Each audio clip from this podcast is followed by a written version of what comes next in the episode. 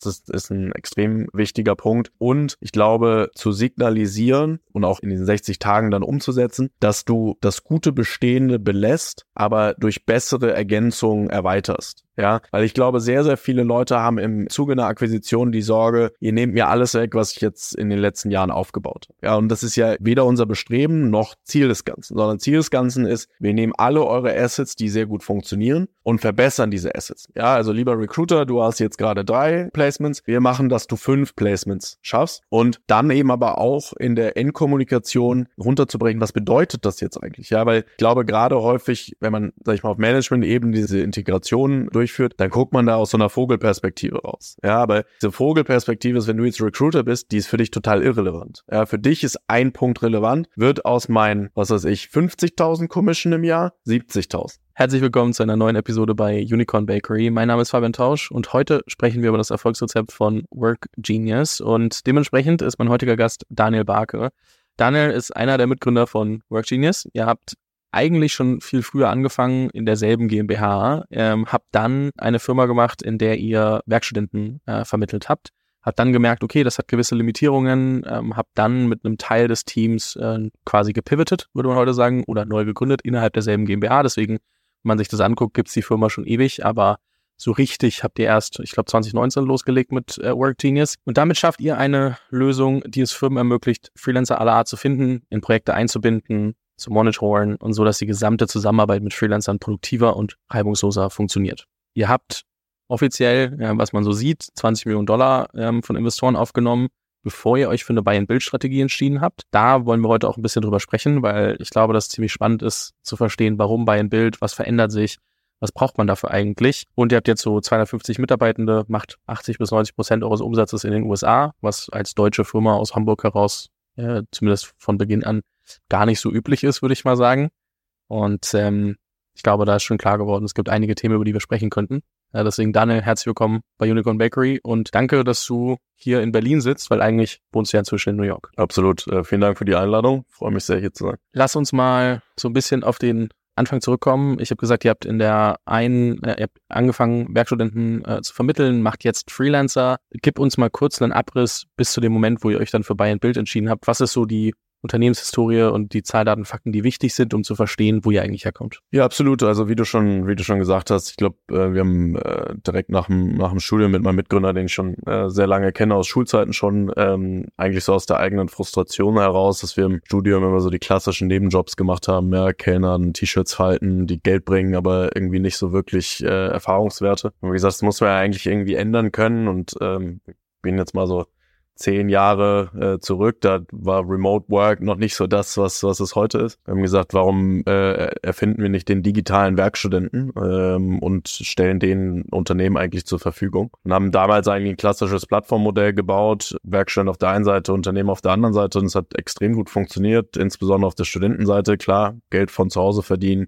mit vernünftigen äh, Nebenjobs, nicht so dieses Schrauben zusammen äh, schrauben und ähm, hatten relativ schnell so jeden zehnten deutschen Studenten bei uns auf der Plattform. Die Unternehmensseite hat eigentlich ganz gut nachgezogen und es war ein vernünftiges Modell. Wir haben das dann so fünf Jahre gemacht, ähm, aber ist nie so richtig geflogen. Ja, ähm, aus unterschiedlichen Gründen. Du hast einen recht großen Churn in der Zielgruppe. Klar, Studenten studieren in der Regel nur drei bis fünf Jahre. Das heißt, du musst immer wieder neu anfangen, die reinzubringen. Und gleichzeitig haben wir aber gesehen, dass der Markt total viel äh, Musik hat, äh, weil Arbeit flexibler wird, weil sie mehr remote wird etc. Und dann haben wir eigentlich so die das Kernteam, wie du ja auch schon gesagt hast, genommen. Äh, Tyler eben auch der der Grundidee des Matchings ähm, und haben daraus dann Work Genius äh, weiterentwickelt, haben mit den bestehenden Investoren auch relativ offen gesprochen. Äh, wir hatten damals so, fünf Millionen von denen vom Family Offices geraced und äh, haben gesagt, ja, wir behalten die Struktur, aber wir wollen ein neues Geschäftsmodell daraus machen. Daraus dann Workgenius entstanden, entstanden und ähm, haben eben das ganze Modell dann mehr auf Freelancer ausgelegt, ähm, auf, die, auf den gesamten Funnel. Ähm, haben dann, wie gesagt, äh, was du auch schon gesagt hast, nochmal irgendwie 15 Millionen über zwei Runden geraced ähm, und sind dann eigentlich, ähm, können wir gleich dann nochmal darauf eingehen, warum mehr und mehr in diese Buy-and-Build-Strategie-Überlegungen gekommen, wo wir dann eben nochmal substanziell mehr als die, die 20 Millionen letztendlich dann jetzt auch investiert haben. Ich glaube, spannende Frage zu Beginn. Du meinst, die 5 Millionen, die ihr aufgenommen habt, waren von Family Offices. Warum? Also ich meine, wenn ich mir das heute angucke, dann es gibt Modelle wie zum Beispiel Numa und andere, die dann irgendwie jetzt doch viel über Family Offices machen. Und Family Offices haben auch, glaube ich, Lust. Ähm, gleichzeitig, ähm, ich glaube, für viele Gründer, wenn man denen erzählt, ja, race doch von einem Family Office, dann sind die so, ja, wo finde ich den überhaupt? Weil viele Family Offices auch irgendwie unterm Radar fliegen. Also es ist so eine, so eine Krux aus, manche wollen, sind aber irgendwie nicht so auffindbar.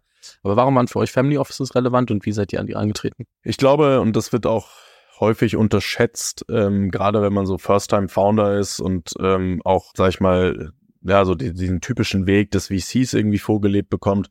Ich glaube, es wird unterschätzt, wie wichtig die Auswahl der richtigen Investoren ist. Also, dass man sich wirklich hinsetzt und sich Gedanken darüber macht, wie sieht irgendwie meine Wachstumsstory aus und welcher Investor passt dazu. Und für uns war damals relativ klar, also wir haben auch viel mit VCs gesprochen, äh, wir haben auch das ein oder andere Termsheet gehabt äh, für, für eine Seed-Finanzierung. Aber für uns war eigentlich damals schon relativ klar, dass das kein Modell ist, wo du jetzt irgendwie ja, wahnsinnig schnell in die Skalierung reingehen kannst, wo du wahnsinnig schnell einen großen Markt äh, bekommst und haben gesagt, wir wollen eigentlich die erstmal die richtigen Schritte gehen, bevor wir in die Skalierung gehen. Und da, wenn man über das Geschäftsmodell eines VC, VCs nachdenkt, ja, irgendwie Investment-Horizont von irgendwie sieben, acht Jahren, dann passt das eigentlich nicht so gut zusammen. Ja, und Deswegen war für uns schon relativ klar, dass wir eigentlich einen anderen Weg gehen wollen, um gleichzeitig das Kapital zu haben, aber eben auch ähm, mehr diese, diese Zeit zu haben, die richtigen Sachen zu entwickeln und die richtigen Schritte zu machen. Das ist also die, der, der eine Beweggrund, der, glaube ich, zu wenig grundsätzlich gemacht wird, weil nicht jedes Modell ist ein VC-Modell, das muss man auch ganz klar sagen. Gefunden ähm, haben wir die über unser Netzwerk, insbesondere eins und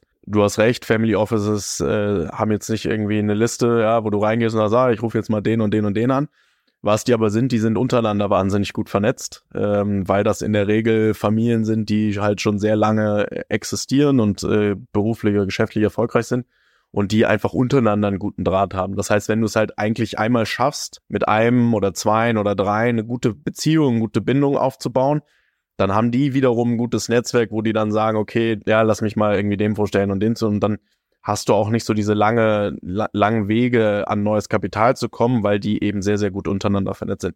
Ich glaube, ja, das ist ein schwierigerer Weg, äh, um sie zu finden und mit denen in Kontakt zu kommen. Es ist aber der einfachere Weg, sobald du den Kontakt hast, ja, weil du eben nicht diese ganze Maschinerie dahinter hast. In der Regel bei den meisten Family Office wie bei einem, wie bei einem VC. Was würdest du sagen, ist äh, Family Offices besonders wichtig, bevor sie äh, investieren? Zum einen glaube ich noch mehr als ähm, dem, dem VC das Team. Meiner Erfahrung nach investieren Family Office sehr, sehr stark nach Team. Klar, weil wenn man darüber nachdenkt, macht es auch so ein bisschen Sinn, ja, das sind häufig selber Unternehmer oder Unternehmerfamilien, die sehr stark über Generationen Sachen aufgebaut haben und nicht so, ja, den, den, den schnellen Zyklus irgendwie verfolgt haben. Das heißt, da ist noch mehr Fokus auf den, auf den Personen. Ich glaube, ein, ein gutes Verständnis von dem Geschäftsmodell. Also viele von diesen Family Offices haben jetzt auch nicht ja, ein, ein Investment-Team von 50 Mann, die irgendwie sagen, komm, analysier mal jeden Markt und guck dir das mal an, mach mal Competitor Analysis. Ich glaube, sehr, sehr klar und äh, transparent zu sagen, das ist mein Modell, das ist mein Markt und das ist irgendwie unsere Zielausrichtung. Also noch viel mehr runterbrechen als bei einem VC. Ähm, ich glaube, das sind so die beiden Kernthemen, äh, wonach die entscheiden. Ne? Also ich glaube, was ich einmal kurz ergänzen möchte, ich glaube, wie VCs ist das Team wahrscheinlich mindestens genauso wichtig. Also, aber dadurch, dass du halt sagst, okay, ich will in acht bis zehn Jahren meinen Erfolg haben und brauche mein Geld zurück, haben sie andere Voraussetzungen. Und das bedeutet, deswegen gucken VCs zum Beispiel gerne nach einem seniorigen Team, das schon mal eine Scale-Up-Erfahrung hat oder schon mal eine Firma gegründet, weil sie sagen, okay, das erhöht die ähm, Chance, dass eine äh, ein Startup wirklich innerhalb dieser kurzen Zeit skaliert werden kann. Während ich mir beim Family Office vorstellen kann, ohne mit zu vielen davon gesprochen zu haben, dass es auch darum geht, okay, hat der Gründer oder die Gründerin oder das Team generell den langen Atem, da wirklich eine Generational Company draus zu bauen oder zumindest so lange zu bauen, dass es halt wirklich erfolgreich wird und so ein bisschen vom Gefühl her fast schon ein bisschen mehr so Mini-Private Equity von, okay, wir kaufen uns jetzt einen Teil an einem Business, das vielleicht auch jahrelang irgendwann Gewinne abwirft, anstatt einfach den Mega-Exit zu bringen. So würde ich das jetzt wahrscheinlich differenzieren. Absolut. Und ich würde vielleicht noch eine, eine Ergänzung da machen. Ich glaube, dem, was ich damit auch meine, ist, dass dem Family Office noch ein bisschen mehr der persönliche Kontakt wichtig ist. Ja, also du hast natürlich total recht. Im VC ist das Team auch extrem dieses Kernbestandteil. Wenn du kein gutes Team hast, kannst du die beste Idee haben. Es kommt am Ende auf die Execution an. Aber ich glaube, in einem VC ist auch wichtig, was auf dem Papier steht. Ja, also was ich damit meine, ist, da steht irgendwie drauf, Harvard hat schon dreimal gegründet äh, und irgendwie einen 500 Millionen Exit gemacht. Dann ist da ein Haken dran, was auch Sinn macht, ja, weil Statistik besagt, dass die Person nochmal erfolgreich ist und wieder in den nächsten sieben Jahren zu der Milliarde kommt, ist deutlich höher als bei einem First-Time-Founder. Das ist aber nicht so wichtig, dass jetzt ich irgendwie sehr viel Zeit mit der Person verbringe, bevor ich eine Entscheidung treffe, sondern ich gucke, ja, ich pack die Person in meine Matrix und dann kommt da am Ende ein Score raus und dann sage ich, ja, passt, das Team ist super, machen wir. Ja, ähm, versus einem Family Office ist, glaube ich, mehr noch diese inter äh, oder diese, diese menschliche Zwischenbindung auch wichtig, dass sie sagen, ja, mit dem mit dem Daniel habe ich mich jetzt zehnmal getroffen, ja, das ist ein cooler Typ. Ähm, da sehe ich, dass er das irgendwie hinbekommt. Ich glaube, dieses Zwischenmenschliche spielt dann ein bisschen größere Rolle, also die Subjektivität als bei einem VC, zumindest meiner Erfahrung nach. Das heißt aber auch, ich muss als Gründer ein bisschen mehr Geduld mitbringen, wenn ich äh, mit einem Family Office äh, spreche. Absolut, ja. Ähm, ich glaube, es ist weniger transaktional. Ja, also ein VC, was ja auch das Geschäftsmodell ist, macht äh, 100 Deals und ist einfach transaktional. Ähm, die meisten Family Offices machen weniger Deals und dadurch wird es ein bisschen menschlicher, subjektiver, emotionaler und das dauert in der Regel länger als das Transaktionale. Ja. Und dann irgendwann kam die Entscheidung, Buy and Build. Ich glaube, für alle, die sich damit noch nicht beschäftigt haben, vielleicht kannst du in ein paar Sätzen nochmal ein Bild erklären und dann gehen wir danach darauf ein, warum, wieso, weshalb. Ja, absolut. Also ich glaube, du, du hast ja immer zwei Möglichkeiten. Ja, du kannst Dinge selber bauen, ähm, im, im Sinne von den, den Umsatz selber akquirieren, äh, die Mitarbeiter einstellen äh, und dein Business selber auf natürliche Art und Weise wachsen lassen. Oder du kannst eben das Wachstum über Akquisition letztendlich ähm, steuern oder wachsen lassen. Ähm, und das eben bei ein Bild, äh, dass du zum einen natürlich dein natürliches Business dann weiter wachsen lässt lässt, aber gleichzeitig durch die Akquisition ähm, eben gewisse Stufen überspringst und schneller wächst. Ja, also ganz klassisch, du hast dein Kernbusiness ähm, und du hast irgendwie ein anderes Business, fügst das hinzu. Äh, dementsprechend machst du irgendwie nicht den Sprung von eins auf zwei, weil du nur äh, organisch wächst, sondern du machst den Sprung von eins auf drei, weil du organisch wächst und äh, die Ergänzung des der anderen Company hast. Kennt man sehr, sehr klassisch aus dem Private Equity. Sehr viele Private Equity Fonds sind darauf spezialisiert, äh, Buy and Build letztendlich zu machen, also ein Kernasset zu kaufen, das weiterzuentwickeln und weitere Add-ons, weitere ähm, Assets hinzuzukaufen um dann irgendwann das Gesamtkonstrukt wieder an den Markt zu bringen und den Exit zu machen. Ähm, und das ist letztendlich die Strategie, die wir dann ähm, irgendwann auch eingeschlagen haben. Ja. Warum hat das zu eurem Modell am besten gepasst? Ja, ist ganz spannend. Also wir haben, nachdem wir dann Work Genius gemacht haben, sind wir relativ äh, schnell in ein sehr starkes Wachstum gekommen. A, weil wir diese ganzen Learnings aus dem Fondsmodell hatten. B, weil das Timing da war und das Momentum im Markt und sind dann auch recht schnell in die USA gegangen, haben dort äh, angefangen, den Markt aufzubauen und wurden dann nach einer gewissen Zeit äh, von einem traditionellen Staffing-Player äh, angesprochen, ähm, ob man nicht irgendwie kooperieren könnte, weil sie unsere Technologie irgendwie super fänden. Wie es dann halt immer so ist, Corporate spricht mit Startup, irgendwann wird aus einer Kooperation äh, ein bisschen tiefergehende Gespräche und plötzlich ist aus Kooperation das Wort Akquisition geworden und war für uns auch damals ganz spannend, weil A, die, die das, das Angebot oder die Komponenten, finanziellen Komponenten interessant waren, sondern zum anderen aber, weil wir gesehen haben, was die alles schon haben, äh,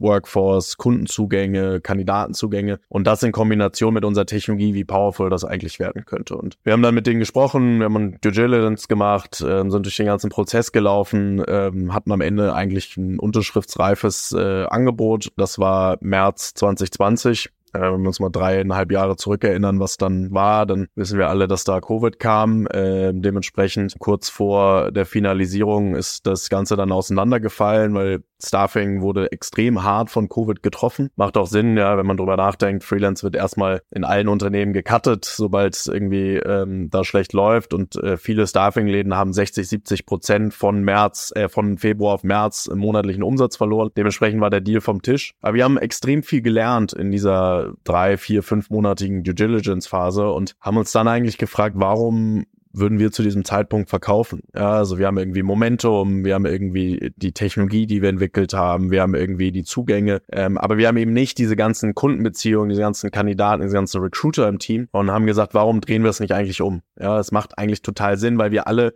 wissen, wenn ein Legacy-Player ein Startup kauft, ist die Wahrscheinlichkeit, dass das erfolgreich integriert wird und langfristig überlebt, relativ gering. Ja. Und dann haben wir eben den, das Ganze umgedreht und haben uns damit beschäftigt, was würde es eigentlich bedeuten, wenn wir einen Staffing-Laden kaufen und dieses Geschäft in unsere Plattform letztendlich integrieren. Und das war so der, der initiale Trigger. Und der zweite Punkt, der in Kombination mit dem kam, ist, wenn man sich unseren Markt anguckt, dann haben wir in den USA alleine so einen Staffing-Freelance-Markt von 230 Milliarden im Jahr und die großen Player im Freelance-Marketplace und Upworks und Fiverr, die teilen sich so fünf bis sechs Milliarden Umsatz von den 230, ja.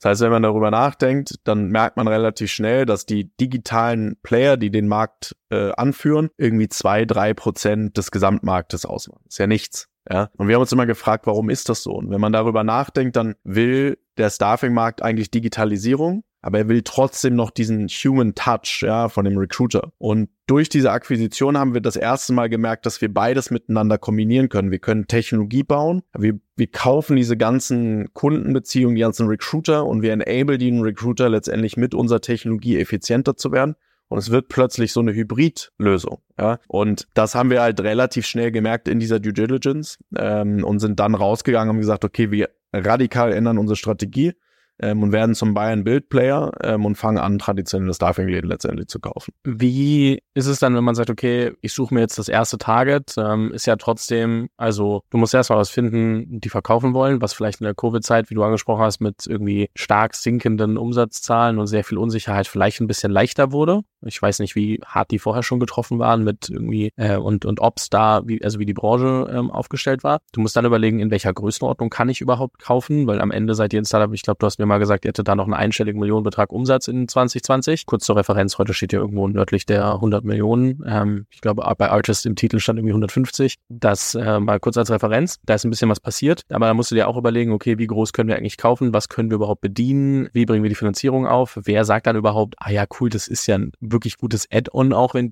also wenn wir jetzt bei denen mit reingehen, so, welche Frage, also wie habt ihr da die Antworten auf diese ganzen Fragen gefunden und was wurde dann so der erste Player, den ihr auch übernommen habt? Ja, es sind, sind sehr, sehr spannende Fragen, die wir uns zu, zu dem Zeitpunkt natürlich auch gestellt haben, muss ganz ehrlich sagen. Du hast gerade schon gesagt, also zu dem Zeitpunkt hatten wir einen, einen hohen einstelligen Millionen äh, Umsatz, also gerade mal eine 10 Millionen Marke äh, Umsatz äh, ge gekratzt. Und als wir dann zu unseren äh, Investoren ge gegangen sind und gesagt haben, wir drehen den Spieß jetzt um, wir kaufen jetzt, dann war auch die erste Reaktion erstmal so, ja, äh, äh geht mal wieder zurück und baut mal euer Business weiter, weil das eben noch relativ abstrakt war. Ja, das heißt, im ersten Schritt haben wir uns erstmal mit dem Markt äh, im Detail beschäftigt, was überhaupt Buy and Build angeht. Natürlich kannten wir uns sehr, sehr gut aus, war unser Geschäftsmodell. Wir waren irgendwie zu dem Zeitpunkt dann schon sieben, acht Jahre in dem Markt, kannten die ganzen Metriken, haben den Markt verstanden, aber wir haben uns nie so richtig im Detail mit Buy and Build ja auseinandergesetzt. Also wie viel Staffing-Läden gibt es eigentlich, wie viel davon wollen eigentlich verkaufen, ja, also so den, die typischen Metriken, die dann im Buy and Build relevant werden und haben dann relativ schnell gemerkt, dass du in den USA alleine 150 Firmen hast, die 100 Millionen plus Umsatz machen, also trotzdem relativ fragmentiert ist und es sehr, sehr viel so Unternehmen zwischen 30 und 50 Millionen Umsatz gibt ja, und haben dann am Ende ähm, erstmal genau diese, diese Marktanalyse gemacht, haben dann gesagt, okay, Markt ist sehr fragmentiert, ähm, vor allen Dingen in den USA, also müssen wir irgendwie anfangen, eigentlich eine Shortlist zu bauen. So, und am Ende ist das nichts anderes als Vertrieb. Ja, also du musst am Ende einen Funnel oben befüllen, du musst halt mit extrem vielen Staffing-Firmen sprechen, denen dein Modell pitchen und denen eben sagen, okay, das ist unser, unser Ziel ähm, und deswegen ist das besser, als jetzt an einen anderen Staffing-Player zu verkaufen oder einen Private Equity oder wie auch immer. So. Da wäre relativ schnell dann eigentlich eine, eine Shortlist Checklist äh, hinbekommen, die, die, wo wir eben gesehen haben, dass das Sinn machen würde. Und wir haben aber auch direkt gesagt, wir müssen eigentlich so ein bisschen das Motto verfolgen, go big or go home. Ja, weil für uns war schon auch klar, dass wir gesagt haben, es bringt jetzt nichts, einen anderen Staffing-Player zu kaufen, der 10 Millionen Umsatz macht, ähm, sondern wenn, dann brauchen wir jemanden mit Durchschlagskraft, ja, der im Markt bekannt ist, der ähm, die wirklichen Zugänge hat, der Enterprise als Kunden hat, weil wir maßgeblich eine Enterprise-Lösung sind und die ein Team haben, wo nicht alles nur von dem Gründer abhängt. Ja, weil wenn man so ein bisschen sich mit dem Markt auseinandersetzt, dann sieht man relativ schnell, dass sehr viele von diesen Staffing-Läden, wir nennen das immer Lifestyle-Businesses sind. Ja, was meine ich damit? Da hatte halt irgendwer mal in Texas, ja, äh, hatte einen Freund, äh, der arbeitete irgendwie bei einem Konzern und der brauchte Leute und dann hat der äh, in Texas gesagt so, ja komm, ich such dir die Leute, dann wurde daraus ein Staffing-Laden und der macht halt heute 20 Millionen Umsatz. Ja, aber eigentlich, wenn man ehrlich ist, ist es ein, eine Person, mit irgendwie zehn Mitarbeitern und alles hängt an diesem Kontakt von dieser Person. Ja, das ist halt kein gutes Business zu kaufen, weil wenn die Person dir morgen wegbricht, ist eigentlich das Business von 20 Millionen auf null äh, runter. heißt, du brauchst eigentlich ein Unternehmen, was eine gewisse Basis hat. Ja? Und wir haben dann äh, gesagt, okay, unser Sweet Spot muss eigentlich zwischen 50 und 100 Millionen sein. Daraufhin haben wir dann die Shortlist ausgerichtet und äh, Staffing-Läden sind eigentlich relativ äh, solide mit einem Multiple aufs EBITDA bewertet zwischen sechs und acht in den USA. Also je nachdem, wie gut es geführt ist, wie groß es ist, aber du kannst eigentlich immer davon ausgehen, zwischen sechs oder fünfeinhalb bis neun ist so die Spanne, was du auf ein EBITDA bezahlst. Ist ja. das dann irgendwie ein, zweimal Umsatz irgendwo dazwischen? Genau, ja. ja. Ähm, ungefähr, ja ähm, ein bis zweimal Umsatz, je nachdem, wie gut es geführt ist, wie gut die EBITDA-Marge ist, aber so ungefähr kommt das hin. Ja. Und das war sozusagen die Basis, aber es stellt sich natürlich die nächste Frage, ja, wo kriegst du jetzt kannst du dann ausrechnen, äh, einen hohen äh, zweistelligen Millionenbetrag her, um ähm, diese erste Akquisition letztendlich zu machen. Das war dann eben der nächste Knackpunkt in unserem Modell, wo wir gesagt haben, wir waren damals noch eine deutsche GmbH, äh, wo wir äh, gemerkt haben, dass wir dafür einfach in die USA gehen müssen. Und zwar nicht nur, wir hatten eine Tochtergesellschaft in den USA, nicht nur mit der Tochtergesellschaft, sondern wir müssen volle Kraft voraus in den USA den Fokus legen, haben dann geflippt. Wir haben heute noch eine GmbH in Deutschland, die die Tochtergesellschaft ist, aber unsere Holdingstruktur letztendlich in den USA mittlerweile liegt. Ich klaue ganz kurz die Erklärung von Jan Thomas, der das bei Startup Insider erklärt hat, aber äh, geflippt bedeutet in dem Fall, dass ein, eine neu gegründete äh, Firma in den USA, da die GmbH eingebracht wird, in, äh, dementsprechend bewertet wird und so weiter, um da alles zusammenzubringen und dann quasi den Hauptsitz zu verlagern. Genau, korrekt. Das heißt, Hauptsitz mittlerweile New York, ähm, wie du ja auch gesagt hast. Ich bin dann auch äh, rübergezogen, mein Mitgründer lebte schon in den USA und haben dann den, den Flip gemacht, weil wir eben gesehen haben, dass in den USA es einfach wesentlich mehr Firmen Kapital zur Verfügung stellen, die A auf Buy and Build fokussiert sind und B eben auch letztendlich in die Vision von uns äh, äh, geglaubt haben, als kleines Tech-Unternehmen einen großen Staffing-Player zu kaufen. Ja, also in Deutschland haben wir sehr viel Pushback gekriegt, so ja, die sind irgendwie ja, achtmal so groß wie ihr, wie soll das funktionieren? Und deswegen sind wir dann eben, haben wir den Fokus auf die also, Das finde ich eine berechtigte Frage, aber.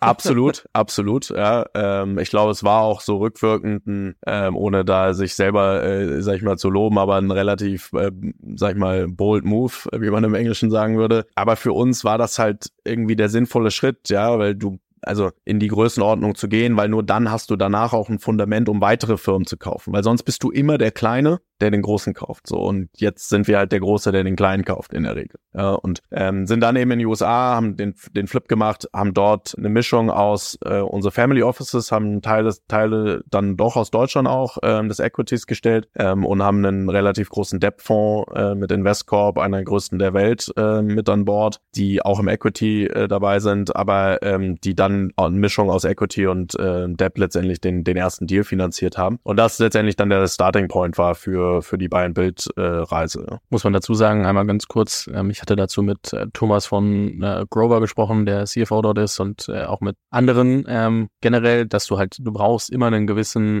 Teil Equity, um auch Debt äh, aufnehmen zu können, weil gerade in solchen Größenordnungen, wenn du da irgendwie ich sag mal, 5 Millionen Equity drin liegen hast, dann sagen die halt, ja, ob ich dir jetzt 100 Millionen überweise, weiß ich jetzt nicht. Das war ganz kurz, warum Equity und äh, Debt auch als Korrelation hier wichtig ist. Ich will noch eine Frage ähm, zurückspringen. Ich glaube einmal auf die Verständnisebene. Womit verdient ihr im Kern eigentlich Geld? Also ich, weil ich glaube, dann versteht man auch besser, warum ihr einen Staffing Player kauft. Meine Hypothese, ohne es mir im letzten Detail angeschaut zu haben, ist, dass ihr trotzdem pro besetzter Position Geld verdient, weil dann macht es Sinn, einen größeren Staffing Player zu, zu kaufen, der dann auch einfach ein gewisses Volumen an Positionen mitbringt wo ihr dann gegebenenfalls durch die Software ähm, Produktivität hebeln könnt, ähm, Effizienzen hebeln könnt und dann gegebenenfalls die Marge einen Tick auch erhöhen könnt. Genau, fast richtig. Das ist der Großteil unseres Umsatzes ähm, und auch Marge. Dazu kommt noch eine Softwarekomponente, klassisch, klassisches SaaS-Modell wo wir, also du kannst als Kunde das ganze Thema Matching, Kandidaten finden, ähm, funktioniert rein über Successful Match, dann nehmen wir uns Provisionen von dem, von dem Stundensatz. Und dann gibt's eben zusätzliche äh, Features auf der Plattform, so Themen wie Reporting, Global Payroll, Workforce Management für, für Freelancer, also wenn du ja, 500 Freelancer hast und willst ganze Vertragswesen managen und so weiter, ähm, dann hat, äh, haben wir letztendlich Add-on-Features, wo, wo wir dann auf äh, Jahresverträge ähm, klassisch über eine Software-Fee äh, verkaufen, was natürlich auf einer Margenebene sehr interessant ist, weil es 100% Marge ist. Ähm, aber im Gesamtverhältnis zu unserer Gesamtmarge den deutlich kleineren Teil ähm, nimmt. Warum ist es also spannend, ähm, bei ein Bild für uns zu machen und traditionelle Staffing-Läden zu kaufen? Aus mehreren Gründen. A, genau wie du sagst, wir haben in der Regel eine sehr hohe äh, Effizienzsteigerung bei dem Recruiter. Ja, also ein Recruiter macht sehr, sehr viel manuelle Arbeit. So, und jetzt kann der im Schnitt äh, ohne uns äh, drei Rollen im Monat besetzen und mit uns fünf, ja, fiktiv gesagt jetzt. Das heißt, du hast einfach mehr Kapazität pro Recruiter. Das heißt, du kannst schneller wachsen mit denselben Leuten, ohne neue einzustellen. Erhöht natürlich deine Marge. Du hast den zweiten Punkt. Du hast eine bestehende Kundenbeziehung, in, denen du, in die du nun die Software reinverkaufen kannst, weil die nutzen alle schon deine Services. Jetzt ähm, hast du sozusagen Add-on, eine Produkterweiterung, ja, ist der zweite Punkt. Und der dritte Punkt ist, dass wir als Tech-Unternehmen natürlich anders bewertet werden als ein traditionelles Staffing-Unternehmen. Jetzt muss man dazu sagen, wir werden heute oder wir kriegen natürlich heute jetzt keinen klassischen SaaS-Tech-Multiple mehr, weil wir sind kein klassisches SaaS-Tech-Unternehmen, aber wir kriegen trotzdem einen wesentlich höheren Multiple als ein klassisches, traditionelles, manuelles Staffing-Unternehmen. Ja, das heißt, was du eigentlich machst, ist Multiple Arbitrage in der Sekunde, wo du das Unternehmen kaufst. Was heißt das? Wir kaufen das zu den, vorhin was ich gesagt habe, fünfeinhalb bis acht X des EBITDAs. Und in der Sekunde, wo das voll integriert ist bei uns, dann haben wir mittlerweile ein Playbook, dass wir es in wenigen Wochen schaffen, voll integriert, redest du über einen Multiple, der doppelt so hoch ist, zweieinhalb mal so groß ist. Ja, das heißt, du hast eigentlich ohne Effizienzsteigerung, ohne irgendwelche Umsatzsteigerung, hast du eigentlich sofort Wert generiert. Ja, und das ist am Ende auch ein Kern, warum Private Equity viel bei ein Bild macht, weil das eben Teil der, der Gesamtstrategie ist. Was zum Beispiel bei den ganzen FBA-Aggregatoren nur halb so gut funktioniert hat, weil die dann in dem Fall Läden gekauft haben, die oft, wie du gesagt hast, Lifestyle-Businesses sind, ohne da jemandem zu nahe zu treten, der das vielleicht selber gemacht hat, sondern was ich damit meine, ist auch oft von einer Person abhängig. Dadurch, wenn die Person verkauft hat, ähm, reduziert sich so ein bisschen die Motivation, das weiterzumachen. Dadurch sinkt die Performance, dadurch hast du dann doch keinen so profitablen Case mehr gekauft und dann bringt dir dein ganzes Multiple nichts mehr, wenn du Geld verdienst, äh, verlierst und wirklich nur verbrennst, dann tut das richtig weh. Das äh, sehen wir immer wieder, dass da echt Probleme aufkamen. Deswegen ähm, auch, glaube ich, bei euch die, die relevante Größenordnung, die du angesprochen hast. Bevor ich einmal auch noch auf die Integration gehe von dem, von dem großen, wie viele Player habt ihr inzwischen gekauft? Äh, drei jetzt. Ähm, genau, also wir haben jetzt, wir haben vor äh, ungefähr anderthalb Jahren, also Juni letzten Jahres, haben wir den ersten gekauft ähm, und jetzt äh, seitdem zwei weitere noch. Genau, also äh, wir haben noch einen in den USA gekauft und jetzt äh, im, im August diesen Jahres äh, in Berlin. Hier tatsächlich noch eins. Ähm, genau, und äh, für nächstes Jahr stehen dann wieder zwei bis drei auf der auf der Agenda. Du brauchst natürlich schon auch immer ein bisschen Zeit, die auch voll zu integrieren und äh, dafür zu sorgen, dass äh, dass das dann am Ende auch erfolgreich wird. Der Vorteil ist am Ende, dass du natürlich, ja, kommt mit jeder Akquisition, kommen unterschiedliche Leute, kommen unterschiedliches Mindset rein. Aber was wir schon sehen, ist, dass du eben schaffst, ein gewisses Playbook letztendlich auch zu generieren, äh, aufzustellen und das immer wieder jetzt zu exekuten. Ja, und mit jeder Akquisition hast du eben Erfahrungen, die du vorher noch nicht hattest, die du ins Playbook aufnehmen kannst und dann einfach bei der nächsten wieder executed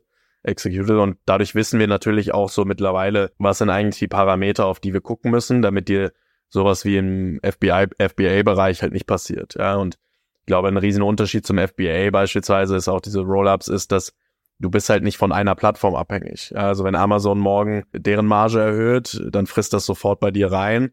Natürlich gibt's bei uns auch ein Risiko, dass ein Kunde abspringt, aber dann ist das ein Kunde von 50, dann ist das nicht so essentiell. Ja, und ich glaube, da gibt's halt mittlerweile so Faktoren, ja, keine große Abhängigkeit vom, vom Founder, große Kundenbasis, äh, kein Clusterrisiko im, im, im, in der Kundenstruktur. Also willst nicht einen Kunde haben, der jetzt irgendwie 80 Prozent des Gesamtrevenues macht, sondern willst relativ breit äh, strukturierte, relativ breit gefächerte Kundenstruktur haben. Also da gibt's schon gewisse Parameter, auf die wir heute gucken, wo wir jetzt auch mittlerweile genau wissen, welches Unternehmen ist für uns relevant und interessant und welches vielleicht eher nicht. Und jetzt stelle ich mir vor, ihr kauft einen Player, der irgendwie, sagen wir, achtmal so groß ist wie ihr und dann läufst du da ja nicht am nächsten Tag rein, hallo, ich bin jetzt der neue Chef, äh, schön, dass ihr alle für mich arbeitet. Wie geht das dann vonstatten? Also so, du musst ja trotzdem irgendwie nicht nur den Gründer, Besitzer, Geschäftsführer, Management-Team der anderen Firma auf deine Seite ziehen und sagen, okay, das ist eine gute Idee, sondern du musst auch das ganze Team mitnehmen. So, wo beginnt man da und wie entwickelt man das Step by Step, dass das auch wirklich integriert wird, weil das stelle ich mir trotzdem komplex vor. Absolut. Und man sagt auch immer, also ja, selber zu wachsen, hat Wachstumsschmerzen und hat, äh, ja, bringt Up- und Downside, aber auch natürlich kommt bei ein Bild auch mit Konsequenzen. Ja, und die sind auch nicht immer nur positiv. Also gerade das Thema kulturelle Integration, gerade das ganze Thema, das Zusammenbringen von verschiedenen Teams, das hat teilweise auch negativen Impact, weil du eben das sehr, sehr äh, genau monitoren musst. Ja, ähm, das heißt, es hat nicht nur immer so, ja, okay, lass mal eine Buy-and-Build-Strategie machen, weil dann wachsen wir jedes Jahr 5x, sondern da kommen natürlich schon auch Wachstumsschmerzen mit äh, die man äh, navigieren muss. Man darf auch nicht vergessen, ich meine auch für uns, ja, also wir, wir hatten ungefähr 50 Mitarbeiter, äh, wir haben irgendwie 10 Millionen Umsatz gemacht und dann stehst du am nächsten Morgen eigentlich auf, ja, und du bist plötzlich bei fast 100 Millionen äh, und hast irgendwie fast 200 Leute. Ja, also auch als Management aus unserer Perspektive heraus war das ein riesen Change, ja. Ähm, und ich glaube, der, es gibt mehrere Punkte, die extrem wichtig waren, die, die wir versucht haben, entsprechend umzusetzen. Ich glaube, A, sehr, sehr viel hängt von der richtigen Kommunikation ab. Und es sind, glaube ich, manchmal die kleinen Worte. Also wir haben zum Beispiel am, am Anfang immer von, anstatt has acquired, haben wir joined forces äh, gesprochen. Also wenn du dir rückwirkend unsere Pressemitteilung von damals anguckst, dann haben wir nie klar kommuniziert, dass wir die Partei waren, die akquiriert hat. Ja, warum? So, heute re rede ich da offen drüber, weil es auch faktisch so ist. Sondern wir haben immer von Joint Forces gesprochen, weil wir so eine smooth Transition eben hinkriegen wollten. Also wir wollten sicherstellen, dass die Leute, die ja der Großteil der Organisation, der neuen Gesamtorganisation der Gruppe waren, dass die eben nicht davon abgeschreckt sind, dass sie sagen, okay, wir haben jetzt Sorge, da kommt irgendwie ein Tech-Player, das heißt irgendwie viel Change, dann sind das irgendwie auch noch äh, Leute, die vielleicht nicht vorher 100% in unserer Industrie gearbeitet haben, was bedeutet das jetzt für meinen Job, sondern wir wollten halt verkörpern, wir sitzen hier in einem Boot, wir wollen das gemeinsam nach vorne bringen. Und deswegen sehr, sehr viel Wert darauf gelegt in diese Nuancen im Wording, um zu signalisieren, we're all in the same boat. Wir sitzen alle hier im selben Boot und wollen das gemeinsam nach vorne treiben und wir haben nicht euch einfach nur gekauft. Ja, ich glaube, das ist das Punkt, Punkt eins. Ich glaube, Punkt zwei ist wichtig, Alignment im Management. Also wir haben dann viel Zeit darauf verbracht, dass wir auch gesagt haben, was sind die Ziele, wo wollen wir hin, was sind die nächsten Schritte. Was dann spannend war, war wir haben im Januar diesen Jahres, also Juni Akquisition 1, Januar Akquisition 2. Wir haben eigentlich, wir waren noch nicht mal so richtig voll fertig oder finalisiert mit der ersten Integration, haben wir gemeinsam eigentlich als Gruppe die nächste Akquisition gemacht. Und das war eigentlich total spannend zu sehen, weil das uns viel enger zusammengeschweißt hat, weil wir plötzlich in einem Boot saßen, um die nächste Akquisition zu machen. Das war total spannend zu sehen, weil vorher hattest du immer noch so ein bisschen so diese zwei Parteien. Wir haben irgendwie versucht, die möglichst nah aneinander zu bringen. Und jetzt musstest du aber gemeinsam irgendwie versuchen, die dritte Partei dazu zu kriegen. Und ich glaube, das sind so die Themen, ähm, die extrem wichtig sind, dass du den Leuten signalisierst, hey, das ist eine gemeinsame Vision und wir wollen das gemeinsam erreichen und von da aus dann die einzelnen Initiativen letztendlich anstößt. Wie sehen die Incentives für die Gründer, Owner, Geschäftsführer der anderen Firmen aus? Also wie stellt ihr sicher, dass die auch wirklich nicht nur Integration raus, sondern auch wirklich sagen, okay, wir bleiben dabei? Weil das ist oft so ein Thema, ne? Und ich meine, das kennen wir aus dem Startup-Bereich wahrscheinlich noch viel besser als aus anderen Exits. Aber wenn ich hier mit Gründern spreche, die an die ihre Firmen verkaufen, dann sagen die, ja, mein Earnout ist zwei Jahre. Viele gehen nach einem Jahr und sagen, ach, kommt das bisschen, was da jetzt noch irgendwie an, keine Ahnung, 10 Prozent, 15 Prozent der Dealsumme, dafür, dass ich dann nicht an neuen Sachen arbeiten kann, so ist es mir vielleicht doch nicht wert oder ja, die Incentive-Struktur ist nicht so cool. Jetzt gerade, das werden wir im nächsten Jahr viel sehen. Leute, die halt die Firmen noch irgendwie losbekommen, so es aber größtenteils den Investoren zugeschnitten ist, dann sagen, ja, ich gehe nach sechs Monaten raus. Wie macht man das äh, in so einer Buy-and-Build-Strategie, wo man natürlich sagt, okay, es ist eine solide Firma, die läuft, die hat Umsatz, das funktioniert, aber ja trotzdem weiß, dass das Management-Team das bisher solide gemanagt hat, sonst wären die ja nicht da. Absolut. Ähm, ich glaube, sehr viel hängt ab von der Dealstruktur. Ähm, wir strukturieren die Deals immer in drei Teile. Die Cash-Komponente upfront, klar, äh, jeder Gründer, der sein Unternehmen insbesondere in so einem Bereich verkauft, will in irgendeiner Form erstmal Liquidität sehen. Ähm, das Nummer eins. Und dann ist aber Grundvoraussetzung für uns, dass wir die Läden am Ende dann kaufen, ist, dass es Komponente zwei und drei gibt. Komponente zwei ist ein, ein Earnout oder Seller Note, je nachdem, wie man es strukturieren will, aber letztendlich eine Cash-Komponente, die nachgelagert kommt, die auch nicht nach zwölf Monaten kommt, sondern die eher 24, 36 Monate kommt. Ähm, und die dritte, und das ist eigentlich fast noch wichtiger, wir wollen und ist Grundvoraussetzung für uns, dass Teile des Kaufpreises reinvestiert bzw. reingerollt wird. Ja, das heißt, ähm, in der Regel so irgendwie 20 Prozent des Kaufpreises wollen wir oder setzen wir voraus, dass die Gründer oder äh, Inhaber des Unternehmens wieder reinvestieren in die Holdingstruktur. Warum? Weil das halt nochmal einen größeren Effekt hat als ein Earnout. Also zum einen hast du das Geld eigentlich mal bekommen und du hast es aktiv wieder reinvestiert. Ist einfach vom, vom Gefühl nochmal was anderes, als wenn du irgendwie deinen Großteil jetzt bekommst und ja, vielleicht hast du noch so ein bisschen hinten raus, aber wie du gerade sagst, ja, wenn es dann am Ende zehn Prozent der Kaufpreissumme, ja gut, äh, hab trotzdem gut verdient, dann nehme ich halt nur die 90 Prozent. Aber wenn du eben die Cash-Komponente hast und dann noch zwei Komponenten, nämlich einmal Earnout und du hast reinvestiert, was auch ein bisschen mittelfristig bis langfristig ausgelegt ist, dann äh, hast du eine größere Bindung. Das sehen wir auch sehr stark, äh, dass das auch gut funktioniert. Trotzdem hast du natürlich nie eine Garantie. Ja, das heißt, du musst, glaube ich, immer zweigleisig fahren. Du brauchst eine gute Dealstruktur und du musst dann schauen, dass du eben auch die Teams so integriert, integrierst, dass selbst wenn einer dieser Key Player geht, dass du trotzdem das Unternehmen in dem in der Form in die Gesamtstruktur integriert hast, dass ähm, das dann nicht zum Problem wird. Ja. Ist schon spannend, weil wenn wir jetzt mal kurz aufs Multiple Arbitrage zurückkommen, dann investieren die ja eigentlich, äh, also das Geld kommt auf der Bewertung, die sie aktuell haben, aber sie investieren dann auf der Bewertung, die eigentlich schon ans Multiple Arbitrage angepasst ist, oder? Das heißt, sie kriegen für dasselbe Geld anhand an ihrem eigenen Business, also auch wenn das in der Holding-Struktur aufgeht, trotzdem schon nur noch die, sagen wir mal, Hälfte der Anteile, jetzt mal nur als, als Beispiel schon auch faszinierend, was für eine Dynamik das eigentlich entwickelt. Ne? Absolut, ja. Aber das Spannende ist eben auch, und ähm, das ist eben auch das, das Coole an einem Buy-and-Build, ist, dass du, ich meine, wenn du, wenn du Geld von einem VC raised, ja, dann je nachdem, was dein Rhythmus ist, aber dann wirst du das irgendwie alle 18, 24, 30 Monate, je nachdem, ne, wie, wie jetzt wahrscheinlich ein bisschen länger gestreckt, aber irgendwo um und bei 24 Monate wird sein, du gehst halt wieder raus, raise wieder Geld. Ja, das heißt, du hast dann, du hast eigentlich immer in zwei Jahresrhythmen eine neue Bewertung. Ja, das macht es halt dazwischen auch sehr schwer zu gucken, wo stehen wir jetzt eigentlich. Natürlich kannst du im Markt gucken, kannst was am Competitor vielleicht dazwischen geraced, kannst Benchmarking machen, aber das ist halt alles Benchmarking. Ja, du hast nie jemand, der von außen sagt, ja, stimmt, nach einem Jahr bist du jetzt das wert. Ähm, vielleicht ein Investor, der es in seinen Büchern bewertet, aber es ist trotzdem keine hart, harte Runde. Ja, ist nicht auf dem Papier. So. Und beim Bild ist halt spannend, du machst irgendwie alle sechs Monate oder ja, alle fünf Monate wie wir jetzt einen Deal und durch, dadurch, dass du dann wieder dieses Equity reinrollt, brauchst du ja eine Bewertung. Und diese Bewertung musst du dann für jedes Mal, wenn es reinrollt, neu finden. Ja? Natürlich ist das, sag ich mal, jemand, der, der dann wieder reinrollt, ist dann nicht ein sophisticated äh, Private Equity oder VC, der dann irgendwie selber ein Benchmarking macht und guckt, äh, passt die Bewertung jetzt?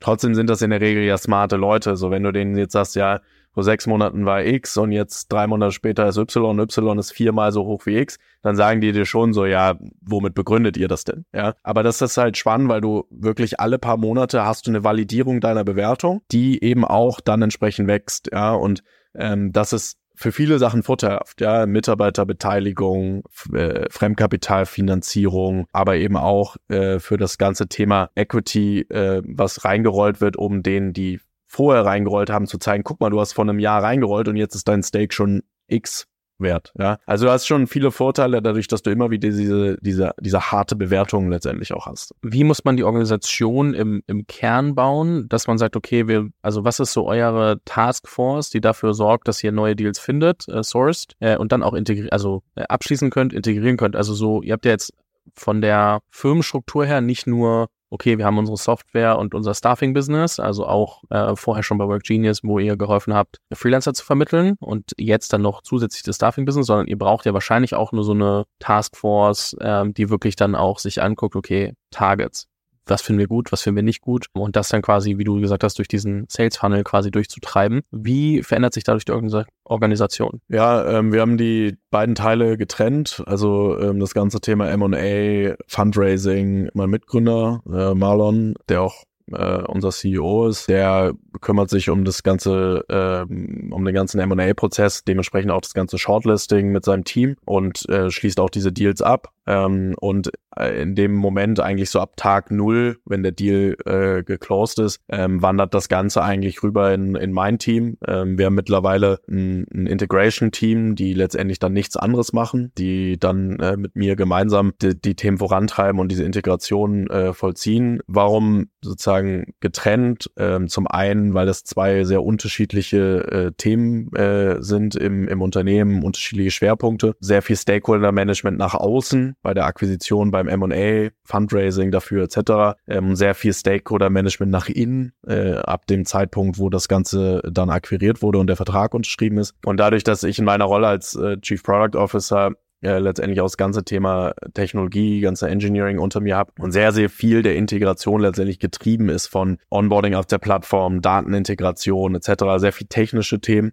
Ähm, arbeitet das Team letztendlich bei mir und treiben dann diese Integration letztendlich voran. Wir haben mittlerweile so ein 60-Tage-Playbook, ähm, wo wir von Tag 1 bis 60 genau die Schritte durchdekliniert durchgehen und äh, nach einer gewissen Reihenfolge abarbeiten. Sehr viel äh, Check-ins letztendlich dann haben, ob wir auf dem richtigen Track sind. Aber ähm, mittlerweile ist die Organisation letztendlich auch schon fast darauf trainiert, dass wenn dieser Plan dann exekutiert wird, dass jeder Stakeholder intern auch weiß, was ist meine Rolle, wo werde ich gebraucht, was muss ich letztendlich durchführen. Und ähm, dieses Integrationsteam ist so ein bisschen Zoom in, Zoom out. Also es holt sich immer die Leute, die sie für den fast wie so ein Sprint im Engineering, ja, also die sie jetzt für die nächsten ein, zwei Wochen brauchen. Und wenn dann das Thema sich, ja, technisches Setup äh, in den ersten zwei Wochen abgehandelt ist, also kaufen irgendwie Firma, die sind auf G Suite und wir sind irgendwie auf Microsoft, die ganze Integration abgeschlossen, okay, IT-Team kann wieder raus und dann kommt halt das nächste Team. Und das funktioniert halt sehr, funktioniert sehr, sehr gut, weil du nicht so viel Kapazitäten von so einem großen Team immer bindest,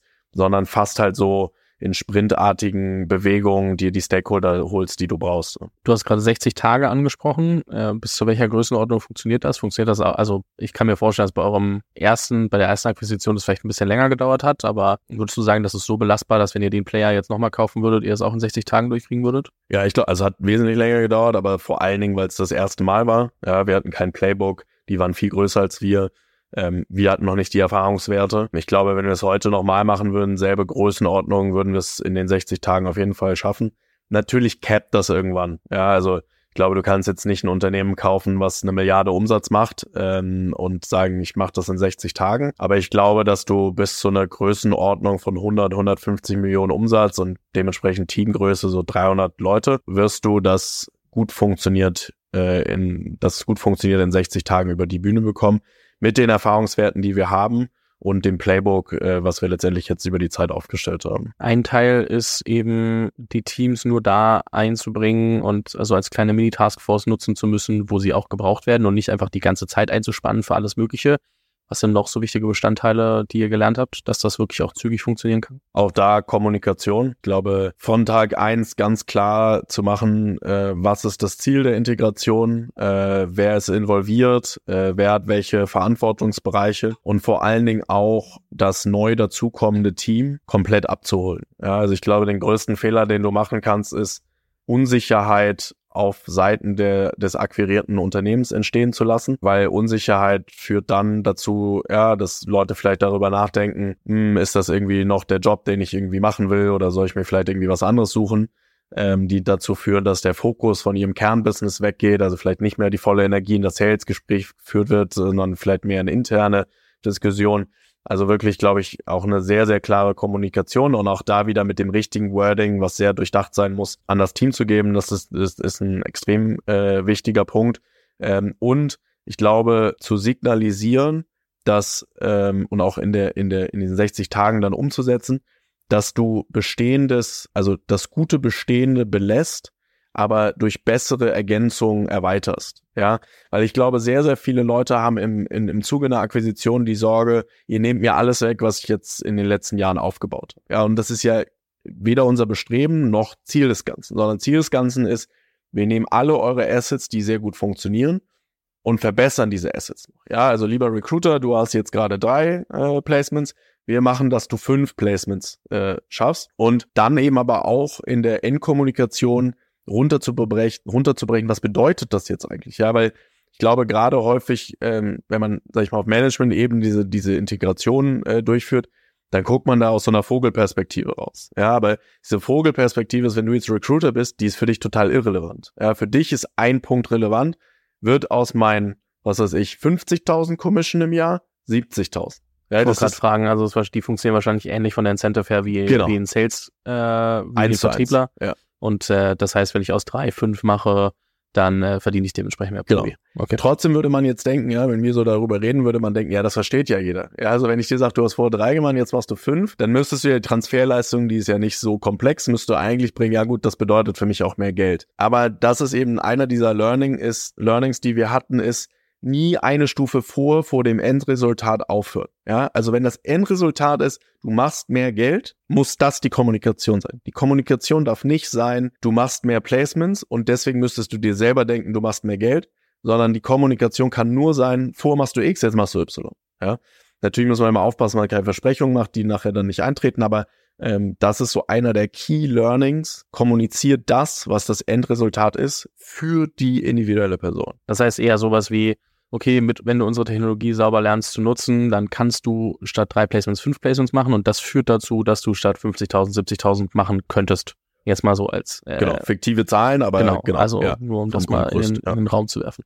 Okay, eine Sache, die wir glaube ich noch nicht so richtig besprochen haben, aber ihr habt äh, euch ver quasi verzehnfacht in einem Jahr, sage ich jetzt mal. Also von, äh, wobei ihr seid ja, also ihr habt ja 2022 dann im Juni gekauft. Wir haben gerade über die Zahlen aus 2020 noch gesprochen mit hoher einstelliger Millionenbetrag, seid ja bestimmt noch ein bisschen weiter gewachsen. Dann dazu gekauft, das heißt, sagen wir mal, wir bleiben mal trotzdem kurz für, für, für die Plakativität bei verzehnfacht, aber wie ändert sich deine Rolle oder eure Rolle als, als Gründerteam ähm, und als Managementteam, wenn ihr auf einmal auf einer ganz anderen Organisation aufbaut? Statt irgendwie 50 Leute, 200 Leute, statt äh, 10 Millionen Umsatz, fast 100 Millionen Umsatz. Ähm, was, was war da die größte Veränderung für euch als, als Gründer? Sehr viele Veränderungen, ähm, genau wie du sagst. Also wir sind am Ende von, von irgendwie 10 Millionen auf jetzt so um und bei 115 Millionen. Du hast unterschiedliche Sachen. Also du hast zum einen ähm, ganz andere Tragweite von Entscheidungen. Ja, das ist irgendwie also du hast plötzlich eine Tragweite von einer Entscheidung, die eben nicht mehr lokal irgendwie einen Impact hat auf 10 Millionen, sondern die global einen Impact hat auf 150 Millionen mit allem, was da dran hängt. Ja, die Anzahl der Mitarbeiter, Finanzierung, ähm,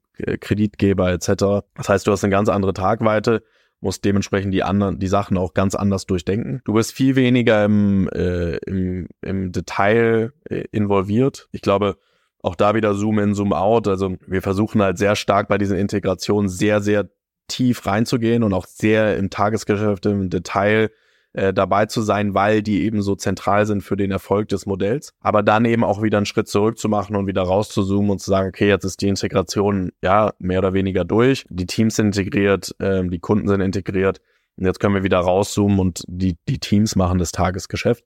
Also ich glaube, diese Fähigkeit zu lernen auch umzusetzen, ist ganz anders als bei einem 10 Millionen Unternehmen, als bei einem 150 Millionen Unternehmen, weil du dir nicht mehr erlauben kannst, den ganzen Tag in diesem Tagesgeschäft Geschäft zu stecken. Ja, du musst dieses Zoom-out, musst du können und musst du auch bewerkstelligen. Ansonsten fehlt ja am Ende so diese Vision äh, und dieser, dieser Weitblick und diese, diese, dieses High-Level, ähm, das Unternehmen auch in die richtige, äh, in die richtigen Bahnen zu lenken. Ja, ich glaube, das ist Punkt eins. Punkt zwei, ähm, du musst dich viel mehr äh, damit beschäftigen, was ist eigentlich der nächste Schritt. Ja, weil du natürlich ein, ein, ein Unternehmen der Größe ein bisschen langsamer navigierst als ein Unternehmen, wie, äh, wie wir es damals waren. Das heißt, du musst viel klarer letztendlich noch dir bewusst sein, was ist mein nächster Schritt, äh, wie muss ich darauf hinarbeiten, was sind die Ziele. Vorher war es halt mehr so, okay, was ist die nächste Finanzierungsrunde, was brauchen wir für KPIs, wie kommen wir dahin ähm, und, und dann letztendlich versuchen umzusetzen. Und das Dritte, was sich was sich auf jeden Fall noch stark geändert hat, ist gerade, und das aber auch viel durch dieses Buy-and-Build, ist, dass das Thema Produkt nochmal eine ganz andere Wertigkeit im Unternehmen bekommen hat. Also deswegen habe ich, ich habe lange Zeit unsere Sales-Teams äh, geleitet und dann, wir haben dann im Zuge der Akquisition meine Rolle auch geändert, ähm, aber ich schon eh immer viel mit dem Produkt-Engineering-Team gearbeitet habe, aber vor allen Dingen, weil wir diese Durchsetzungskraft im Unternehmen haben wollen. Ja, weil was man nicht unterschätzen darf und das meine ich damit, was hat sich dadurch geändert, was man nicht unterschätzen darf, ist, wir haben alle Leute, die, sag ich mal, im Kernteam Work Genius gearbeitet haben, vorher das waren Leute, die wurden von einem Tech-Unternehmen geheiert, ja, äh, die haben daran geglaubt und die, für die war klar, Philosophie ist, ist Tech rules the world, ja.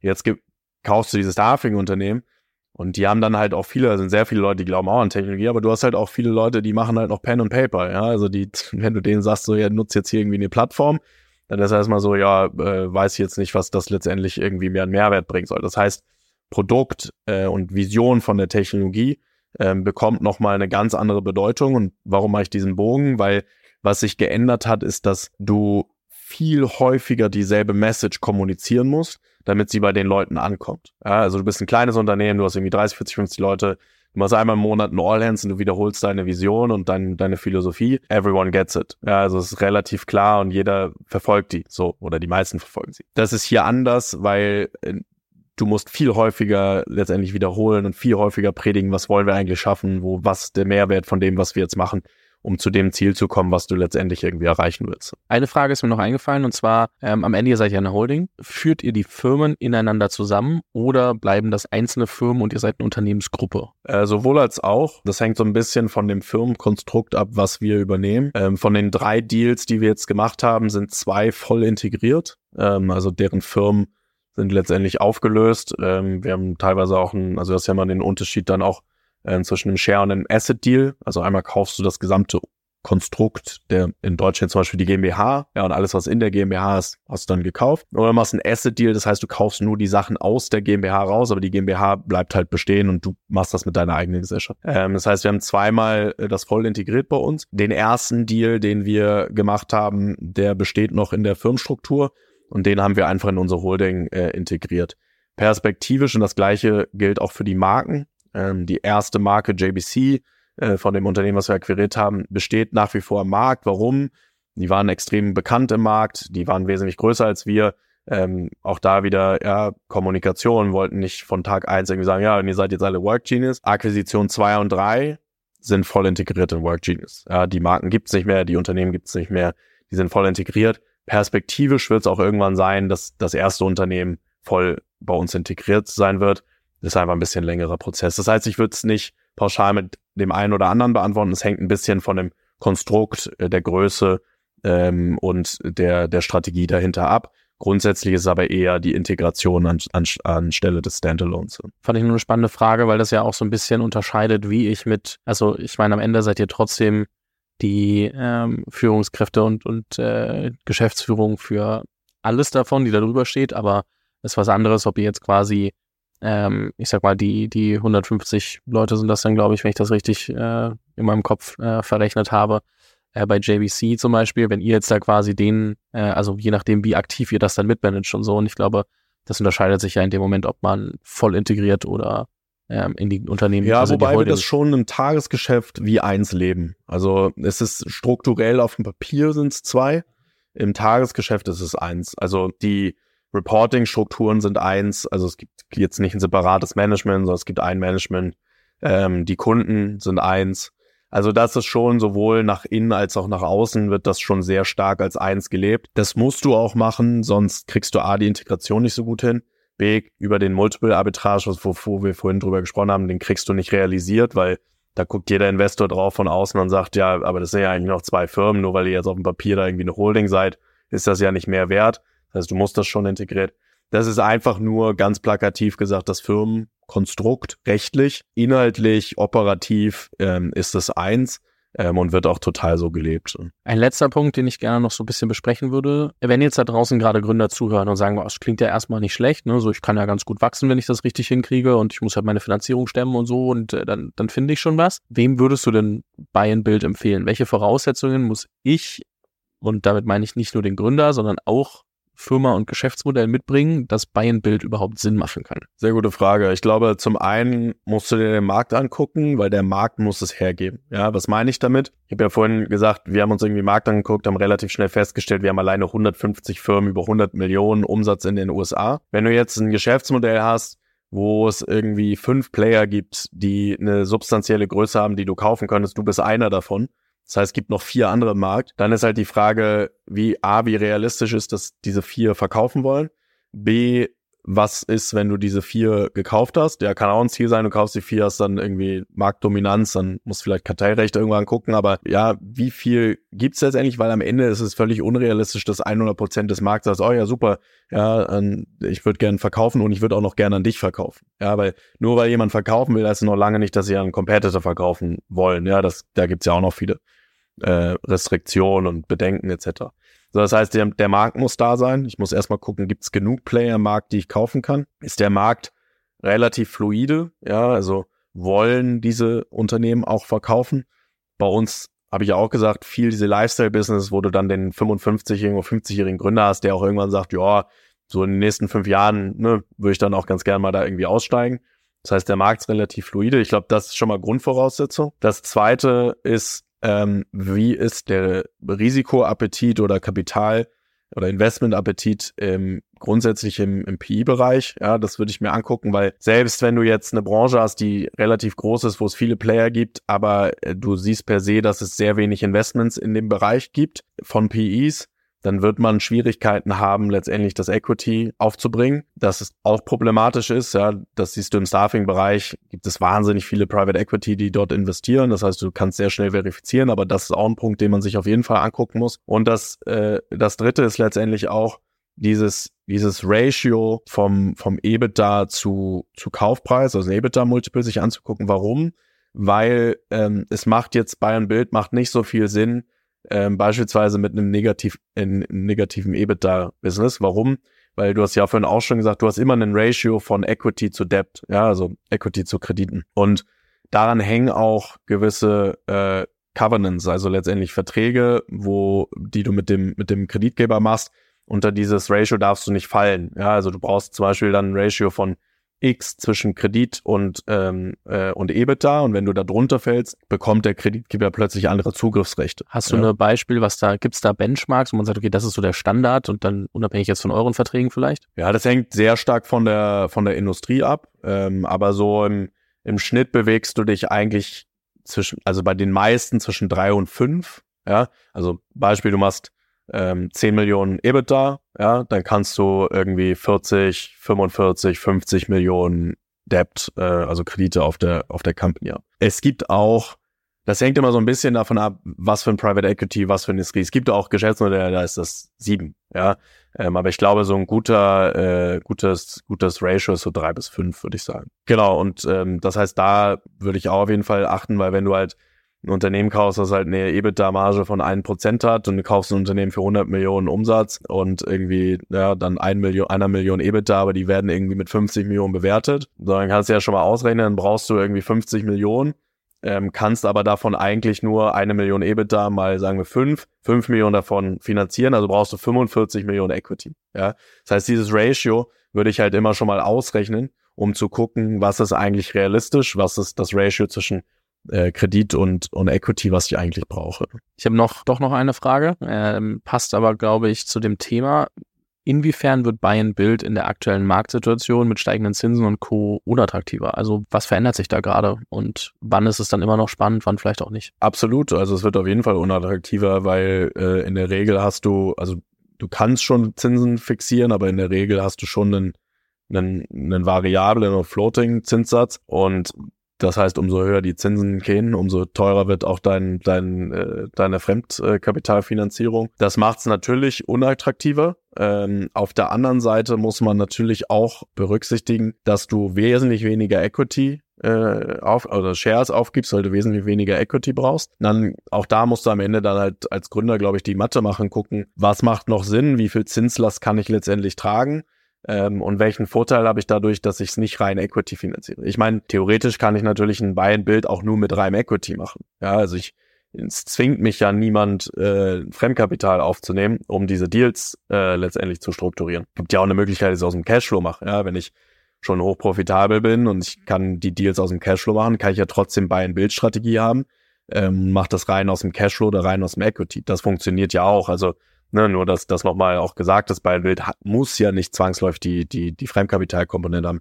Es macht aber aus Finanzierung einfach sich, äh, Sinn, das zu machen. Ähm, und was sich natürlich ein Stück weit dadurch verändert, ist vielleicht das Ratio. Ja, also eine höhere Zinslast, musst du vielleicht ein bisschen mehr Equity haben, damit die Zinslast nicht so hoch ist. Deswegen wird es ein Tick unattraktiv, unattraktiver als äh, mit niedrigen Zinsen. Ähm, aber trotzdem ist es im Kern immer noch ein attraktives Modell, wenn das Ratio stimmt und die, die, die, die grundsätzlichen KPIs in Ordnung sind. Das heißt, es wird euch nicht davon abhalten, mehrere Firmen zu kaufen? Absolut nicht. Äh, wir haben noch, wir haben noch viel vor. Ähm, und wenn man bedenkt, dass es ein, was ich ja eben auch schon gesagt, 230 Milliarden Markt allein in den USA ist, können wir noch ein paar Firmen kaufen. Ähm, aber ich glaube, ich glaube fest daran, dass es einen, einen neuen Markt in dem Sinne gibt, neue Player, die, die, die die Größe äh, schaffen können von den heutigen Adeco, Manpower, die halt alle so 20, 25 Milliarden Umsatz machen. Ich glaube, dass das sehr gut möglich ist, dass neue Player wie wir es sind, äh, eine Marktdurchdringung schaffen, die in die Region kommen können. Ähm, auf jeden Fall. Ihr habt ja auch natürlich irgendwie jetzt dadurch, dass ihr nicht VC finanziert seid, auch keinen Zeitdruck irgendwie in sechs Jahren an die Börse gehen zu müssen. So könnte sein, dass man es trotzdem macht, könnte sein, dass man irgendwann verkauft, könnte sein, dass man das weiterführt. Das ist natürlich auch spannend, dass äh, nochmal so abschließend, das ist halt mit Family Offices und äh, dann auch, also im Rücken und äh, so wie ihr gerade baut, es gibt nicht dieses, ihr müsst jetzt exiten, weil wenn ihr genug Umsatz, also nicht Umsatz, sondern EBIT macht, ähm, ihr natürlich auch Gewinnausschüttungen machen könnt, was für Family Offices oft ein bisschen attraktiver ist als für einen VC, was glaube ich so den Rahmen schließt, warum das euch ein bisschen mehr Freiraum gibt. Absolut. Ähm, ich glaube, um dann den ganz, ganz großen, ja, also irgendwann dann auch vielleicht in Richtung einer Milliarde Umsatz oder so zu gehen, ähm, musst du sicherlich dann auch nochmal ähm, über andere äh, Maßnahmen sprechen und vielleicht auch nochmal eine, eine, eine große Finanzierungsrunde irgendwann äh, abseits des Buy-and-Builds machen. Ähm, aber das sind alles letztendlich, wie du schon sagst, das sind alles Themen, die wir mit relativ ruhigem, äh, ruhiger Betrachtungsweise uns angucken, weil wir eben nicht getrieben sind von, von externen Faktoren, sondern wir letztendlich das machen, wo wir glauben, dass das der nächste sinnvolle Schritt ist für das Business. Ja? Ähm, und nicht so diese, diese, diese Triebfeder von Ausnahmen, so, okay, in sechs Jahren müssen wir eigentlich IPO machen, also mach jetzt mal Schritt eins, zwei, drei, vier, fünf, damit wir in sechs Jahren da sind da haben wir ein bisschen mehr Flexibilität und Freiheit. Das ist auf jeden Fall so. Ja. Cool. Finde ich super spannend. Ähm, bleibt, glaube ich, weiter zu beobachten, wie sich das in den nächsten Jahren entwickelt. Äh, Daniel, vielen Dank, dass du da so einen großen Überblick über das Thema and Build mal mitgebracht hast. Ich glaube, für viele spannend, weil wird in Deutschland ja nicht ganz so häufig ähm, behandelt. Ich meine, klar, es gibt die äh, FBA-Aggregator, es gibt viele andere Player, die das auch machen, aber die sprechen häufig nicht ganz so viel darüber. Ähm, und äh, dementsprechend, ähm, glaube ich, ein Thema, was für viele auch trotzdem so ein bisschen gewissen Grad neu sein kann, in, in Tiefe zu behandeln. Ähm, ich verlinke natürlich LinkedIn als äh, dein LinkedIn als auch Work Genius ähm, in der in den Show Notes beziehungsweise der Beschreibung und ähm, wird dir mit einem großen Dankeschön nochmal die letzten Worte des Podcasts übergeben. Danke, dass du hier warst. Ja, vielen Dank auch, auch von meiner Seite. Hat viel Spaß gemacht und wie du schon sagst, also ich glaube, Buy-and-Build ist auf jeden Fall eine der Strategien, die man machen kann. Wir haben uns davor auch wenig mit auseinandergesetzt äh, und da auch einfach nur nochmal den Hinweis, ähm, es gibt noch andere Möglichkeiten neben VCs und äh, wichtig ist, dass man sich für den richtigen Weg entscheidet. Ähm, und wenn da jemand Fragen hat oder Lust auf einen Austausch zum Thema Buy Bild, schreibt mir gern. Äh, LinkedIn ist ja dann verlinkt und dann äh, können wir gern dazu sprechen. Vielen Dank. Danke dir.